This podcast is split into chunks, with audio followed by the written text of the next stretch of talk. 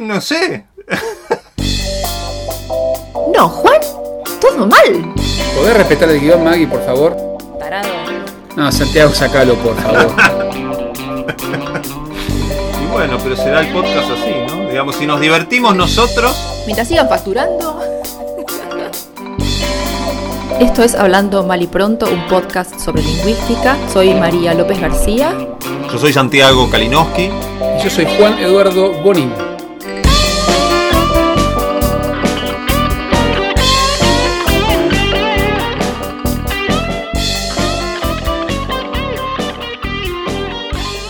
Grabando. Bien. Muy bien. Bueno, miren, hoy vamos a hablar de una cosa. Les traje esta cita. Andrés Bello, 1832, en un libro que se llama Advertencias sobre el uso de la lengua castellana. Nada es más común, aún entre personas de buena educación, que alterar el acento de la segunda persona de singular del imperativo de casi todos los verbos diciendo mirá, andá, levantate, sentate, sosegate. Estas palabras y sus análogas no existen y deben evitarse con el mayor cuidado, porque prueban una ignorancia grosera de la lengua. Si se trata de tú a la persona con quien hablamos, es necesario decir mira, anda, levántate, siéntate, sosiégate. Si la tratamos de vos, debe decirse mirad, andad, levantaos, sentaos, sosegaos. Antiguamente solía decirse mirá, andá, en lugar de mirad, andad, y solamente cuando se trataba de vos, como en este verso de Cervantes, andá señor, que estáis muy mal criado. Hoy vamos a hablar de prohibiciones. El tema de hoy son las prohibiciones. ¿Por qué elegimos las prohibiciones? Porque nos causan gracia. La verdad es esa. Si bien hay algunas prohibiciones que, que son, que son un poco trágicas, porque hacen que, que las personas que hablan las lenguas o que hablan de determinada manera sus lenguas sean perseguidas o humilladas o avergonzadas por su manera de hablar, también las prohibiciones son divertidas porque nos muestran esos temores medio pavotes que tiene el poder, ¿no? Ese poder que trata de, de, de, imponerse a través de, las formas más básicas de la lengua. Por ejemplo, no digas perdete, decí piérdete. No digas cana, decí policía. No digas pedo, decí gas. Sí, así sucesivamente, sí. Sí, sí, la de, la de, la de Bello, digamos, es un problema, porque es como, yo a veces digo, es como, es como Pierre Menard, ¿no? Es como, no, no, el, el mismo texto, escrito en 1832, reeditado en 1956, es otro texto completamente distinto. Porque, ¿qué pasa? Bello estaba preocupado. Tenía una preocupación como ciudadano de América, que era que en América pasara lo mismo que había pasado en Europa con el latín. Que una sola lengua y una sola identidad explotara en un montón de, de, de, de identidades más chiquitas, de lenguas que no se entendían entre, entre sí, entonces, el contexto que me parece a mí explica esta, este ataque, que es, podemos decir, muy violento, que tratar al hablante de, de grosero, de ignorante, ¿no? Este, de, que no se lo, bastante... de que no conoce las palabras de su propia lengua. Eh... De que dice cosas que no existen. Claro. ¿Cómo? Eso es, eso es magia. Para mí eso, eso es Harry Potter. O sea, ¿cómo, cómo lográs decir algo que no existe? Es raro. Sin embargo, es una preocupación muy actual. El hablante piensa realmente que dice palabras que no existen porque no están en el diccionario o porque un profesional no le habilita la aparición de esa palabra.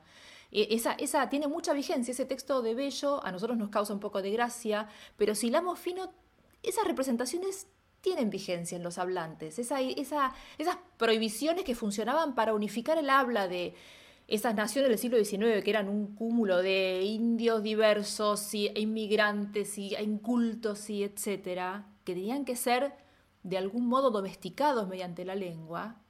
Bueno, eso hizo Mella en la idea de los hablantes. No, hizo Mella, pero además hizo Mella porque no se quedó ahí. Como yo decía, no es lo mismo decir, no, eh, publicado eso en 1832 que en 1952. En 1832 se habían completado las independencias americanas, el proceso de independencia este, de América se había completado. En 1956 ya es un proyecto cultural donde este, la idea es imponer que nuestra variedad es una variedad menor, este, incorrecta, subordinada, ¿sí? Pero el hecho es que esa idea de Bello se reeditó constantemente. No es lo mismo cuando lo dijo Bello, aunque digamos sí, su ideología sobre la lengua está bien clara, me parece.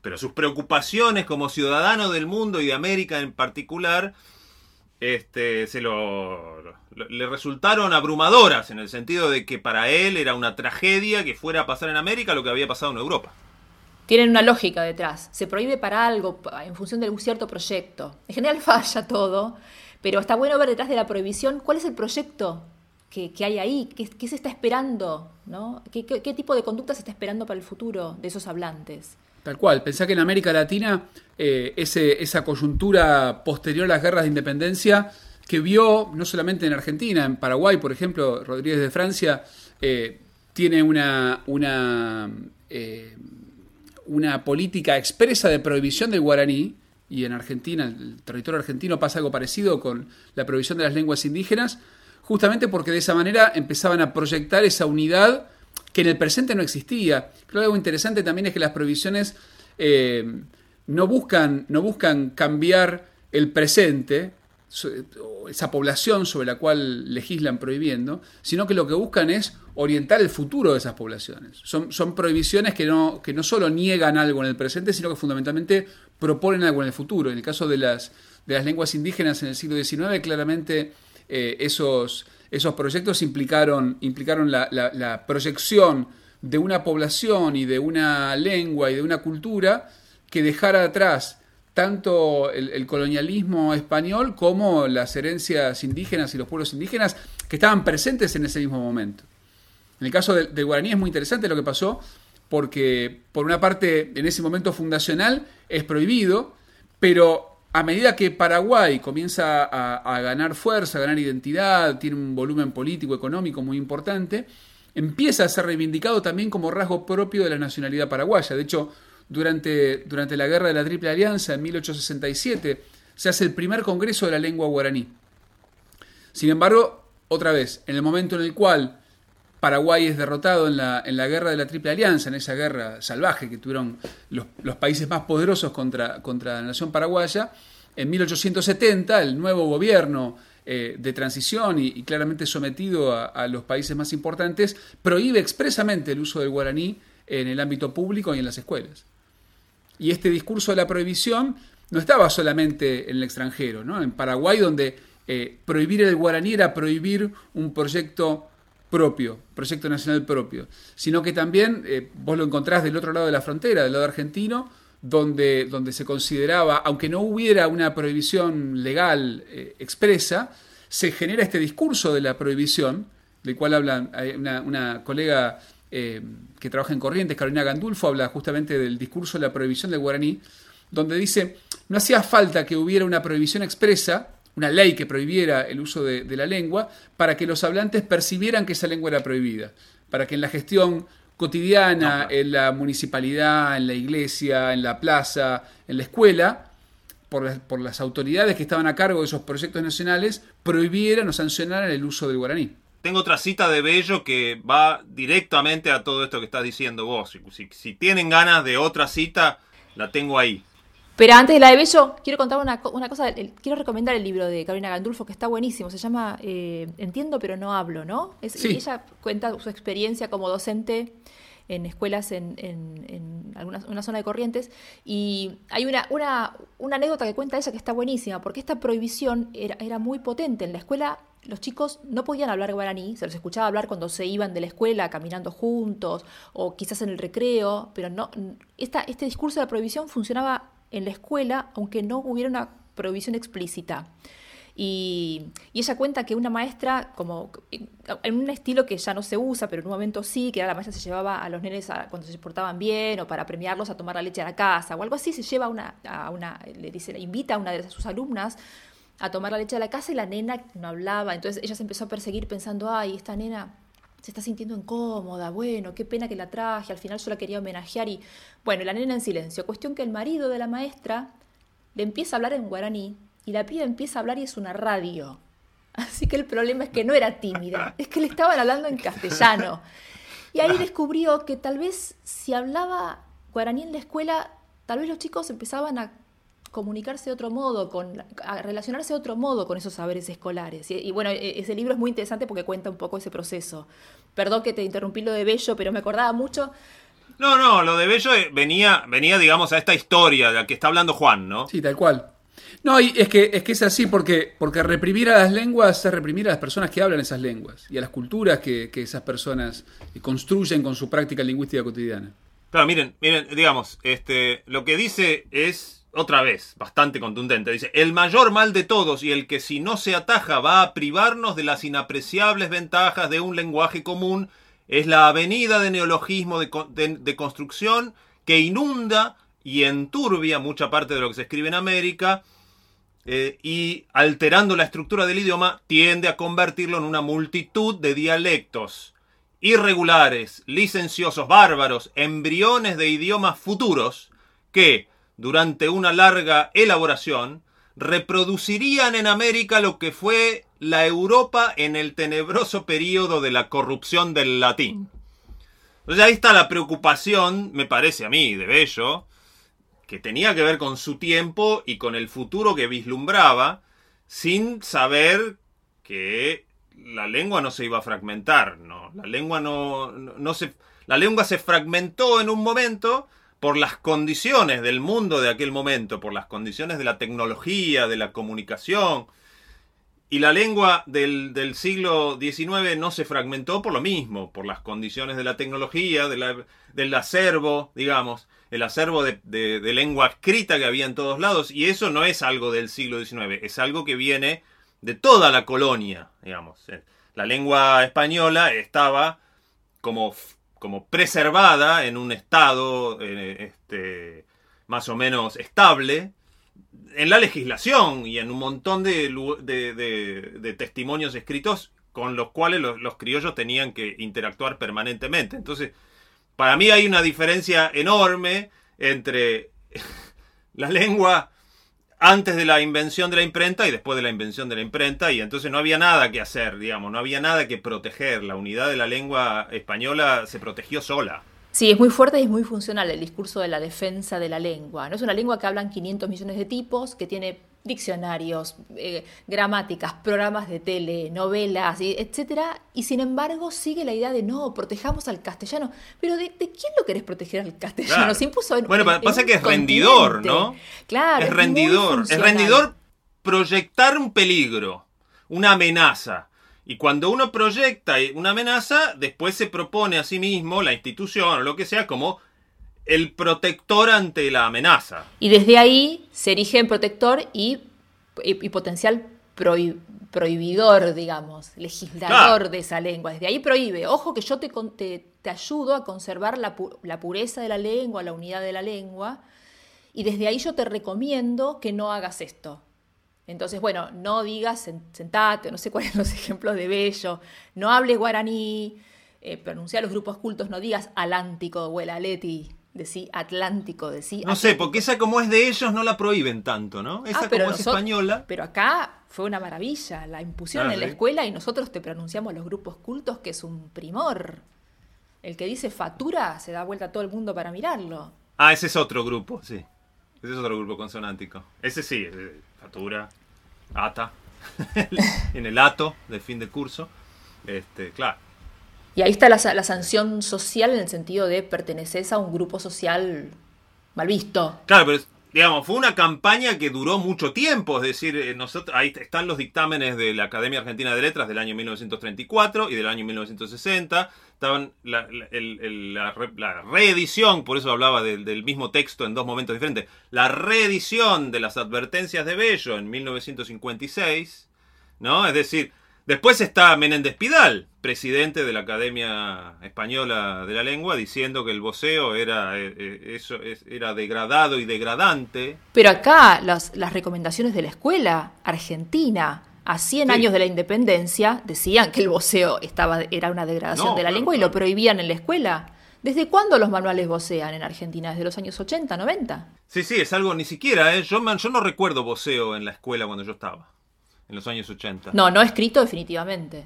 No, no, escrito en... y mira, te, voy a comentar, justo hablando de, esto de la escuela, una recomendación que es del Ministerio de Justicia e Instrucción Pública. que eran unas conclusiones que aprobaban una asamblea, asamblea de profesores de castellano, imagino lo que sería eso, que es de 1934, y dice, no será promovido ningún alumno que no revele dicción, ortografía y expresión correcta. Todo buen profesor dedicará especial atención al ejercicio oral para corregir vicios de expresión. Entonces te da una serie de ejercicios y cosas que puedes hacer en la escuela, porque todo eso puede ser, y sigo citando, de real eficacia para que estos ejercicios orales limpien el habla del alumno. sí, sí, siempre. siempre la cosa higiénica, ¿no? La pureza y la cosa higiénica como, como discurso legitimador de esto y no que no se sabe qué es la suciedad en lengua, ¿dónde está? Pero yo creo que ahí hay dos cosas. Está, por un lado está, hay como una cosa más, eh, más higiénica con respecto a las variedades del español, ¿no? Es decir, eh, diferenciar o prohibir los usos, entre comillas, incorrectos o corruptos del español.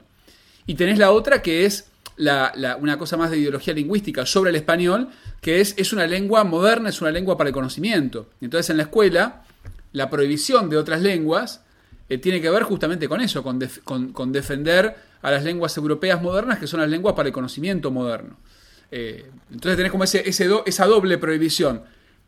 Sí, el progreso. El progreso del país iba a estar dado por suscribir a lenguas de progreso. Exactamente. Y una vez que suscribiste, tenés que sacar todos los usos que la, la degradan, digamos, que la ensucian. Sí, limpiarlo, limpiarlo jarasca, digamos, dejarlo puro. Por ejemplo, el lunfardo. ¿Qué pasaba con el lunfardo? Yo sé, Santiago, tenías algunos ejemplos ahí para, para reírnos un rato. No, con el lunfardo es, una, es, graciosísimo por, por, lo mismo, digamos. Tenemos este, eh, unas circulares de, muy famosas de la Dirección de Radiocomunicaciones que tienen eh, un pequeño párrafo introductorio que es, a fin de ir cumpliendo por etapas la finalidad de elevar el nivel cultural de las transmisiones radiotelefónicas en que está empeñada esta dirección, remito a usted adjunta una nómina provisoria de palabras y expresiones que, en ningún caso y por ningún motivo, deben emitirse por radiotelefonía. Y ahí hay toda una cantidad, una mezcola, una ensalada, una ensalada hermosa de cosas que empiezan por, por ejemplo, atenti. No se puede decir atenti, hay que decir atención. Este, no se puede decir este, chofer, hay que decir chofer. A mí me encantó esta, este, que, es como este, extravagante. Dice, interpretó en hincha. No sé, sería un uso de ese momento. No se puede decir interpretó en hincha, hay que decir interpretó como partidario entusiasta. Había que, estaba prohibida la palabra hincha. Este, es buenísimo. No se puede decir morfones, hay que decir comilones. ¿eh? Para, ¿eso, eh, ¿eso de qué año es? Perdón. ¿De qué año? Esto es del 1943. Mirá, son las. Esto es. Boletín de Correos y Telégrafos número 3204 del lunes este, 14 de junio de 1943 y uno, el 3207, de dos días después. O sea que un día se sentaron, armaron una lista y dijeron, bueno, no se puede decir restaurante hay que decir restaurante. No se puede decir sabes, hay que decir sabes. Y lo gracioso con el voceo es que van prohibiendo de a uno los verbos, ¿no? No prohíben. la morfología, que era mucho más fácil. Prohibieron el verbo sabes. prohibieron sabes. Claro, más no prohibieron salís. Que yo, acá en la lista salís, no está, yo puedo decir salís. No me puede venir con la lista a decirme que hice algo que no está Seguramente tenían un tomo, tenían un tomo con la imprenta, les convenía que fueran muchas páginas de listas de palabras. De verdad. Claro. Ahí, ahí se ve muy fuertemente la conciencia que tiene, en este caso, la, eh, la radio, digamos, todo, toda la, difusión de la lengua a través de los medios de comunicación. El siglo XIX de la prensa, después ya el cine, la radio, muy conscientemente están controlando, sabiendo la función enorme que cumplen en la el del idioma. El otro día estaba hablando con eh, escritores, escritores de eh, texto para ser representado. Así, se define la asociación esa de escritores. Y entonces yo les hablé del cine de la época de oro, que era un cine tuteante. Y medio, entonces le dijeron, me dijeron, me se enojaron un poquito porque dijeron, y claro, lo que pasa es que si no hacías eso, no vendías la película en México. Y eso, bueno, digamos, yo estoy seguro de que las personas que hacían las películas er, eran, eran buenas personas, qué sé yo, no querían hacer un, no querían ejercer una violencia simbólica terrible sobre el hablante. Lo que estaban haciendo era cuidarse el bolsillo, qué sé yo, como el minero que está eh, sacando oro y, no quiere contaminar el río, qué sé yo, si le preguntaran si quiere hacer eso, no quiere hacer eso, lo hace para no perder plata.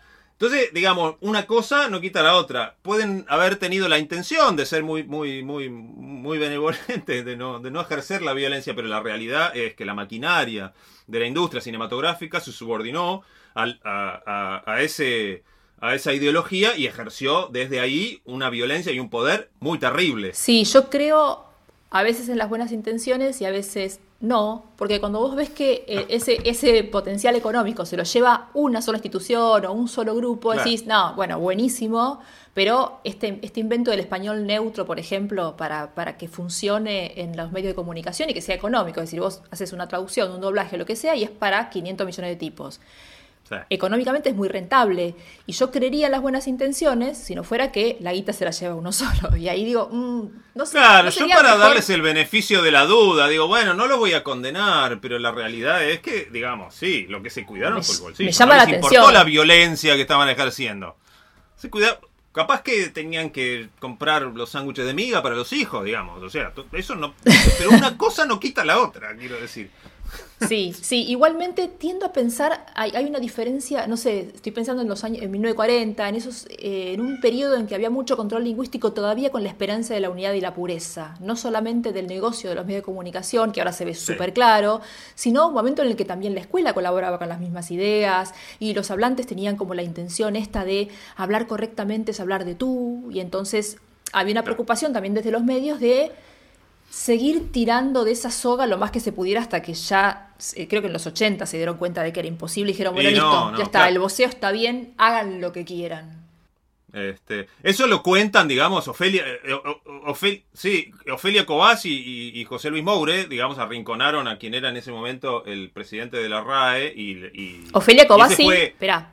Cobasi y Moure eran son, son dos, fueron profesores muy importantes de, lingüística de la, de la, Universidad de Buenos Aires, ella de gramática, él de dialectología hispanoamericana, es decir, eran personalidades, no es que eran unos Juan Claro, y autoridades muy importantes, porque en esa época eh, Ofelia Cobasi era la presidenta de la Academia Argentina de Letras, y entonces este, fue ese como en los 2000 el momento donde finalmente la RAE abandonó esa pretensión que tenía con el voceo e incorporó, por ejemplo, el, el, voceo en la conjugación verbal, digamos, que era una cosa absolutamente básica que ya tendría que haber pasado. Lo que pasa es que hay, hay, hay una cosa que es muy fácil, que es achatar la historia, ¿no? Porque yo es muy fácil reírse del eh, dictamen de la Academia Argentina de Letras de 1934.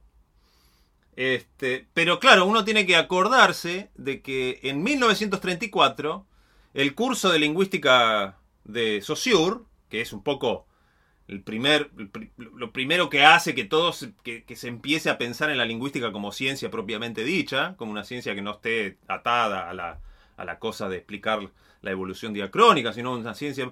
Ese libro tenía 20 años y acá en, en el Cono Sur ni pintaba, ¿no? Entonces es fácil reírse de ese es un poquito eh, pedirle peras al olmo. Ahora, en 1960 tenían todo para tomar una decisión diferente y en 1960 repitieron exactamente el mismo dictamen que en 1934. Tuvieron 26 años para no, para no avanzar un centímetro, pero esa era la ideología que imperaba en ese momento. Sí, en los, creo que la traducción al español es de los 30 igual, ¿no? De la de Amado Alonso.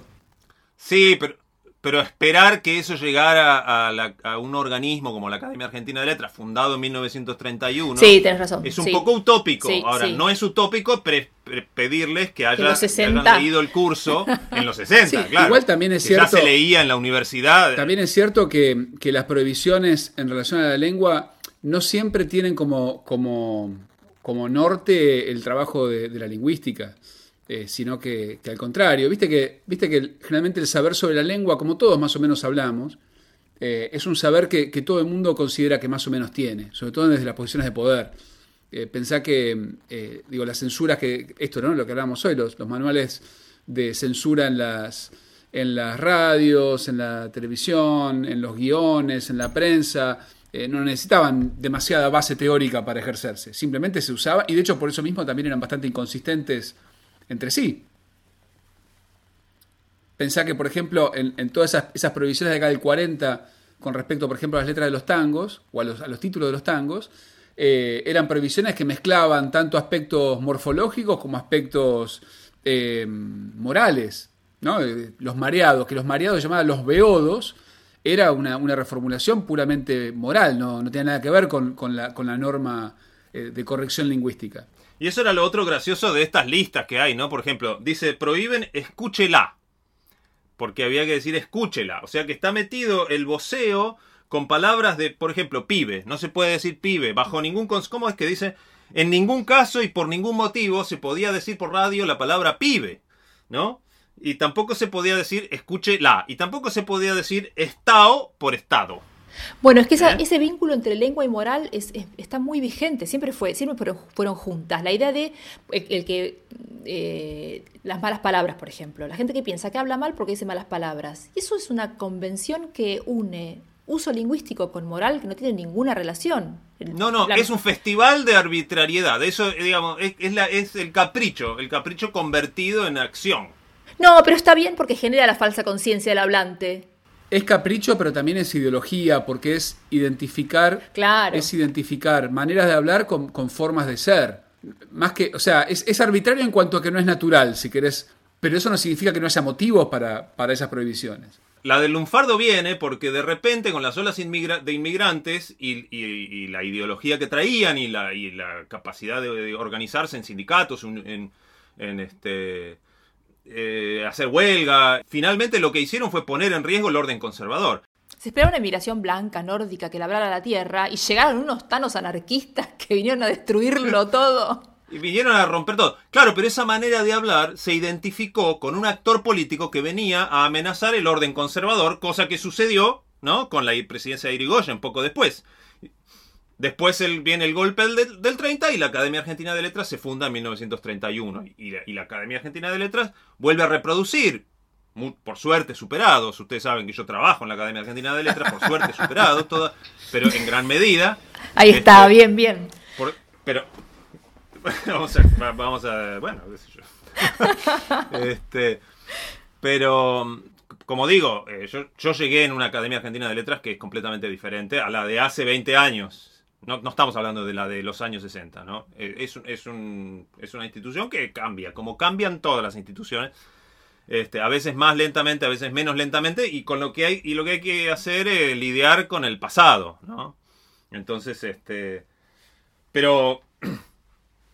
Me parece que la identificación del lunfardo con un actor político concreto y con intereses económicos que venían, que, que estaban siendo amenazados por ese actor político, es central para entender por qué se condenaba, por qué estaba prohibido decir, a ver, voy a encontrar otra. Tirar la bronca. Tirar la bronca, prohibido, había que decir demostrar enojo. Es un embole, esta radio es un embole. Y además es muy, es, muy, es, muy aséptico, no sé decir demostrar enojo. Acá tengo una en esa misma lógica de, domesticar un poco al, al disidente en unas apuntaciones y correcciones idiomáticas del de los 70, de, 1977, que salían a través del Ministerio de Educación, entre muchas recomendaciones, etcétera, te definen la diferencia entre anarquía y sinarquía, por ejemplo. Anarquía es la falta total de gobierno o estado de confusión. Y así te explico, es decir, eh, se ve muy claro ahí cómo a través de domesticar la lengua se domestican los problemas, digamos, las disidencias. ahí el problema claramente no es lingüístico, no se trata de la definición de anarquía, se trata de otra cosa. Es lo que, es lo que se dice siempre, y lo que dicen en, el podcast este, que es un, eh, que yo escucho, que se llama The Vocal Fries, dicen, condenar un uso lingüístico es discriminar a la persona por las razones de siempre, por sus ideas políticas, por su raza, por su origen nacional, por su clase social. No nos cansemos de decir nunca, las lenguas son hablantes. Exacto. Vos no podés criticar y condenar una lengua sin criticar y condenar al hablante que para el cual y para la cual ese uso es primario, digamos, es el suyo, es el propio. Es así. Condenás a la persona y por eso las lenguas son tan útiles en términos de la creación y la reproducción de discurso, porque se le puede dar como el, el, la apariencia de que en realidad es una cosa sobre la lengua, sobre, lo, la, sobre, sobre un objeto que, que, hay que preservar en su pureza, que no es que uno está condenando a una persona, discriminándola por ser judío, no, uno está preocupado por un objeto que debe mantenerse la pureza de ese objeto, que no se sabe dónde está la pureza tampoco, porque claramente los, los extranjerismos que se condenan son los recientes, los viejos extranjerismos ya está, Digamos, nadie se pone a condenar eso. Es una cosa que tiene que estar identificada con un hablante concreto. Sí, esos, esos ideales de pureza lingüística, de control lingüístico y de, y de prohibición lingüística funcionan muy económicamente a la hora de ordenar eh, conductas sociales. Por eso es, ver, es muy interesante ver quiénes son los que prohíben o los que, bueno, no sé si siempre prohíben, a veces sencillamente recomiendan no emplear estos usos y sí emplear estos otros. Entonces ver quién prohíbe y en el fondo ver detrás con qué lógica está prohibiendo, para qué está prohibiendo. Y algo muy interesante siempre es ver, y para nosotros los lingüistas nos causa mucha gracia, es cuando intentan prohibir cosas que son ridículas y ver lo mal que les va. Ah, tengo un ejemplo espectacular. Ahí dale, a ver. Ah, ¿quieren? Mira, esta es genial, por, además por, por el, la, la, lo, lo, lo, violento, lo, lo lo sangriento de la retórica, este, que es la condena sobre la palabra hora, ¿no? Y esto también, de vuelta, es un, es un dictamen de la Academia Argentina de Letras del año 1935 que dice que la Academia Argentina de Letras encuentra censurable una forma de expresión que empezó a difundirse entre nosotros cuando se adoptó oficialmente el horario de 0 a 24. Se lee en anuncios periodísticos y se oye decir por radio a las 12 horas a las 17 horas. Dice, el agregado de la palabra horas constituye un extranjerismo inútil, inelegante y contrario al genio de nuestro opulento y hermoso idioma. Sí, los adjetivos ahí son todo. es eh, buenísimo. lengua y moral, lengua y limpieza, bueno, lengua y elegancia. Lengua y economía, son todas zonas ahí de metáforas que son súper productivas, muy interesantes, pero... Sí, sí. Mira que sigue, ¿eh? Uh, en buen castellano, en buen castellano se dice con perfecta claridad a la 1, a las 12, a las 17. Pero en este caso, el artículo la o las expresa inconfundiblemente que se trata de horas. Después, este, espera que voy a encontrar. Hoy el uso ha aclarado por completo tales expresiones y, y es absurdo insistir en el mencionado extranjerismo. Pues si no conviene extremar la severidad purista cuando se trata de aceptar palabras de otros idiomas que falten en el nuestro, siempre será vituperable el adoptar formas o giros bastardos que denotan ignorancia o censurable descuido en quien los usa.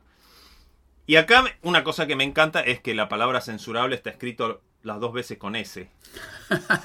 Y a mí, y yo siempre me pareció, a mí me pareció que había alguien tipeando eso, que estaba harto, que, que, este, que, se, que, se, que se hartó de tanta idiotez y, este, y dejó ahí su marca. Pero es que eso, pero es, que eso es lindo la palabra también. censurable. Eso es lindo porque la prohibición despierta siempre la resistencia, ¿no? Y, y esos lugares, ah. la ortografía, vos lo ves mucho hoy, viste que se ve mucho en escritores jóvenes en internet que ponen qué con K o qué hace con, sin H y con S ¿Y por qué justamente una forma de resistir la prohibición? De decir, metete la prohibición en el culo. La ortografía es también un lugar de resistencia. Sí. Bueno, justamente. Ahí yo voy a recomendar. Ah, perdón. Eh, voy a recomendar un libro que está en inglés, lamentablemente, que se llama Because Internet, de Gretchen McCulloch, que precisamente se pone a describir por qué escriben en esos espacios de esa manera. Se, o escribimos, digamos. ¿Por qué escribimos qué hace? Este, o por qué decimos llorar, ponemos llorar con ese H, digamos. Y es básicamente porque estamos escribiendo en contextos donde es difícil transmitir que lo que estamos diciendo es informal, es, es ahí, es un cachondeo, es una cosa coloquial entre nosotros. ¿Cómo lo codificamos eso por escrito? Y entonces están apareciendo convenciones que lo que hacen es codificar por escrito la idea de que eso es informal. Después cuando escribís en otro lado, lo mismo que cuando hablas pones Q, U, E, H, lo que sea, ¿no? Pero ahí, para transmitir que la cosa es informal, empiezan a aparecer estas maneras codificadas que todos entendemos, ¿viste? Por eso había, había un lingüista que se, se sentía muy este, perplejo ante el hecho de que alguien en redes sociales escriba casa con K. Es una ¿qué regla con ortográfica con K? Es una ¿Qué- regla ¿Por qué ortográfica. escribe? ¿Sí? Yo descreo mucho de esta cosa, que lo ves mucho en los lunfarderos. Descreo mucho de este eh, de, la motivación, como de la rebelión como motivación para la evolución lingüística, digamos. Eso me parece que eh, no, siempre suele ser una construcción que es como posterior. Para mí lo que está pasando con casa, que es la palabra más fácil de escribir del mundo entero, no es un error de ortografía. Es la manera en que vos escribís la palabra para dar idea de que estás siendo informal, de que estás char- charleando, ca- cachondeando, digamos. Que no es que está escrita en su forma canónica. No es una rebelión, es un rendimiento expresivo. No, pero, Claro, no, pero es es un una, acto no es de- una es un rebelión, pero formalidad. no es una rebelión, pero sí es resistencia, porque resist- resistir es simplemente frenar una corriente, ¿no? Eh, con quedarte quieto estás resistiendo cuando la corriente te mueve. Que no sea una rebelión explícita Sí. No Bueno, significa que no el haya. mandato de escribir siempre correctamente se lo pasan por el culo. Sí, eso está perfecto. Por eso, pero, pero justamente por, Sí, ¿por igual qué yo es creo eso? que hay un mandato ¿Por más qué tiene que ser ahí? eso lo que, lo que marque, lo que marque la, la- la- la informalidad? Vos podés marcar informalidad de muchas maneras. Creo que podrías usar diminutivos si querés, qué sé yo, tenés mil recursos expresivos para marcar informalidad. Creo que el hecho de que la informalidad, de que la informalidad se marque con, aparte con lo que es el discurso normativo por excelencia, que es el de la ortografía, porque siempre el de la ortografía creo que, que es como el discurso más fácilmente identificable como, como, como, como lo, lo correcto y lo incorrecto en lugar de las prohibiciones o las normas, me parece que, que- que- que es significativo que sea justamente ahí. Claro. Sí, igual me parece interesante, por un lado, que hay una, una- un código ortográfico que funciona invariablemente ahí, incluso en la informalidad, incluso en el hecho de que están violando las normas ortográficas eh, escolares. Eh, el hecho de que, por ejemplo, vos escribís ja, espacio, ja, y e Sí. inmediatamente quedás como un nerd, como un- Polémico. como un co- es- eh, no se puede escribir ja, espacio, ja, porque claramente tenés un problema psíquico, no, no estás sabiendo adaptarte a la situación discursiva. Bueno, eh, tenés un problema de registro. Es como poner el signo de, de apertura, ¿viste? no, es un tema no, de registro. no, no, la gente no va con el registro. La, gente no piensa, uy, no se adapta a registro. Piensa, esta es la loca de los gatos que escribe No, pero siente una inadecuación, la Exacto, siente. No, exacto, no la piensa, la exacto. siente. Dice, ay, esto qué, qué, qué, qué raro esta- que quedó esto acá. Entonces digo, es una, es una normativa distinta, pero hay una lógica que es invariable y todos la conocen y todos la emplean de manera relativamente uniforme. Por un lado eso.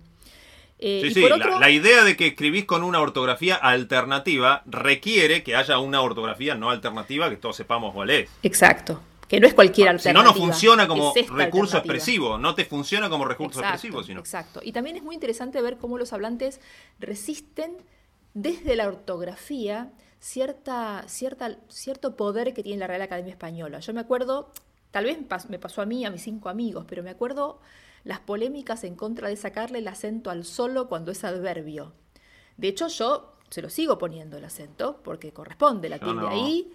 Y me acuerdo de una resistencia feroz y críticas y debates y decía, pero escúchame, es la, ¿qué te importa? igual, Es- chango, es da lo igual. mismo.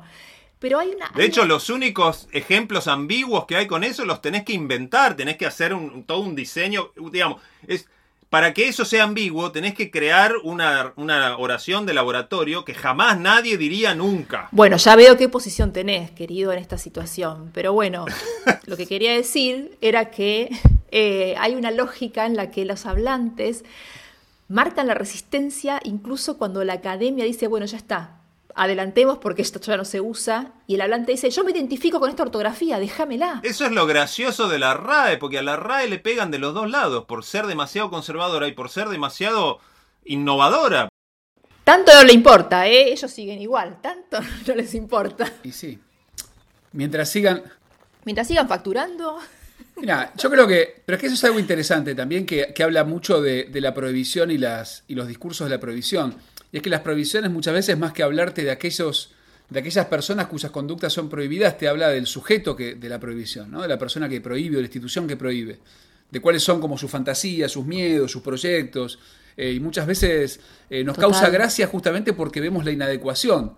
entre esas fantasías, miedos y proyectos y la realidad de los y las hablantes que con la lengua, si sale todo bien, hacen lo que se les canta o lo que pueden, que es lo que hacemos todos. Sí. Claro, claro. Porque además este, el ridículo es la, la idea de que la unidad del español estaba bajo amenaza se introdujo en los estatutos de la RAE en 1992, ponele, a finales del siglo XX. Como que, ¿cuántos siglos de evidencia necesitas para darte cuenta de que la unidad jamás estuvo amenazada, digamos? ¿Qué pasó en el 16, en el 17, en el 18 y en el 19 que ahora sí va a pasar en el siglo XX?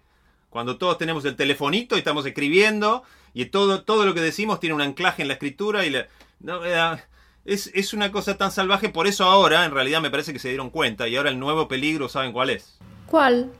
La inteligencia artificial.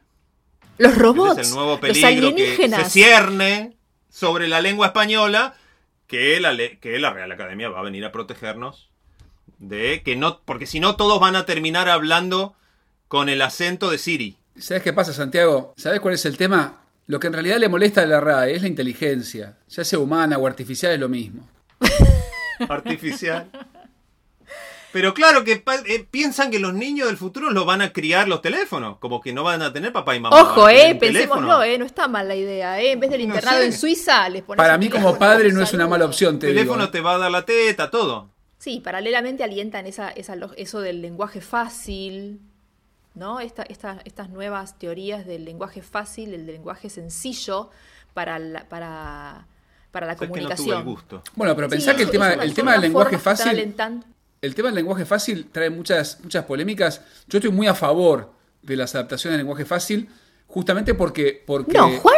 ¿Cómo? Se pudre todo. No, ¿eh? no, no, me, me di cuenta, me di cuenta que se, se- se plantea una polémica. Yo estoy muy a favor porque me parece que, que- que justamente tiene la función de, de- de remediar cierta situación de, de desigualdad derivada de la diversidad eh, cognitiva, por un lado, es decir, personas que tienen problemas para el procesamiento de, de oraciones complejas o de frases más complejas. Y por otra parte, porque es cierto que, y creo que en buena medida eh, eh, se, se- se combate mucho las iniciativas del lenguaje fácil, porque se ve amenazado cierto esoterismo, en los, sobre todo en los, lenguajes profesionales, en los lectos profesionales, se ve amenazado porque decís, che, la verdad, podrías decirlo de otra manera y todos te entenderíamos mucho más, y buena parte de- del capital del capital específico del lenguaje del derecho, del lenguaje de la economía, del lenguaje de la lingüística, eh, se, ve, se ve amenazado si vos lo, lo simplificás. No, pero todo eso se resuelve si nosotros logramos prohibir que los abogados escriban. Hay toda una movida con los abogados de lenguaje claro. Pero eh, claro, pero, que, pero digamos, hay congresos de lenguaje jurídico, claro, porque los tipos es que escriben sentencias y escriben dictámenes y escriben y la gente le va la vida en eso, no sabe si va a estar eh, va a cobrar o va a pagar o va a ir en cana o no va a ir en cana y no y lo lee y no lo entiende. Por eso, ¿no? si nosotros prohibimos que los abogados se decide ahí. Exacto, nosotros prohibimos que los abogados escriban, ya se solucionan un montón de problemas del, del mundo. La, la paz Sí, mundial. Lo que hay ahí es un tema de convenciones retóricas también, porque hay toda una convención retórica donde vos tenés que hacer que si vos estás poniendo en palabras una idea compleja, la, es, esa, la formulación que tiene finalmente tiene que ser incomprensible para que se comunique la idea de que vos estás teniendo ideas muy abstractas o muy complejas y la realidad es que no siempre o, o- o nunca o siempre hay una manera de decir las cosas más, más transparentemente sin perder densidad, sin perder complejidad, sin Sí, no perder sé. matices en lo que estás No sé, hay ideas complejas que se tienen que vehicular. Hay idea- hay- hay veces que no- sí. te queda otra y no es posible. No, que pero para mí hay una cosa ahí de exageración. Que es, de que es una especie de cosa de per- performativa, retórica, de decir, mirá esto, bla, bla, Sí, bla, eso que dice como Juan. pirotecnia, ¿viste? La pirotecnia, por supuesto que si la idea es compleja no se puede simplificar hasta un cierto nivel, ah, ¿viste? Porque además lleva mucho trabajo, lleva un montón de esfuerzo para alguien entender determinadas nociones. Entonces, querer que la persona que no, no hizo ningún esfuerzo llegue a, la misma idea es, es un poco, no sé, una fantasía de los tiempos, de estos tiempos, me parece, ¿no? Y hay gente que está en Twitter, este, se está enojando, tipo, le dicen, explícame esto como si yo tuviera Cuatro años. Anda a cagar. Yo estuve 20 años estudiando. ¿Por qué te lo tengo que explicar a vos como si tuviese cuatro años? No, si tenés cuatro años, anda a mirar los Teletubbies. Anda a mirar los Teletubbies si tenés cuatro años. No me pidas que te explique. Pero bueno, la complejidad está, pero hay una cosa de sobreactuar la complejidad muchas veces a nivel retórico que, que sí, me parece que es una convención que conviene abandonar. A mí, no me, a mí me gusta más cuando la cosa compleja me la dicen de la manera más transparente posible, aunque sea difícil de entender. Uy, Bueno, eh, eh, tenemos que cerrar esto. sí, ya pasaron 47, 45 minutos. Perfecto. Estamos como queremos. Hablamos un poco de las prohibiciones y después no. Así que hicimos así, ¿no? No dejen que nadie les prohíba nada. Sobre todo, en, principio en temas de lengua. Después, después si ustedes quieren hacer, si quieren hacer cosas que, bueno, ahí veremos. Pero la lengua no se prohíbe, amigues. O sí. Oh, sí, Hacé con tu lengua lo que quieras. que para eso la tenés. Corta eso. Bueno, terminó medio raro esto, che. Después, después le pensamos un. Le pensamos un cierre mejor. Bueno, amigues, me tengo que desconectar. Bueno, adiós. Que la pasen bien. Esto fue Hablando Mal y Pronto. Nuestro mail es maliprontopodcast.gmail.com y en Twitter estamos en arroba maliprontopod. Nuestro tema musical es el cuarteto de los hermanos Lowenstein de La Sincrónica Parlante. Che, les tengo una mala noticia. Me parece que este episodio del podcast tampoco nos va a servir para un choto.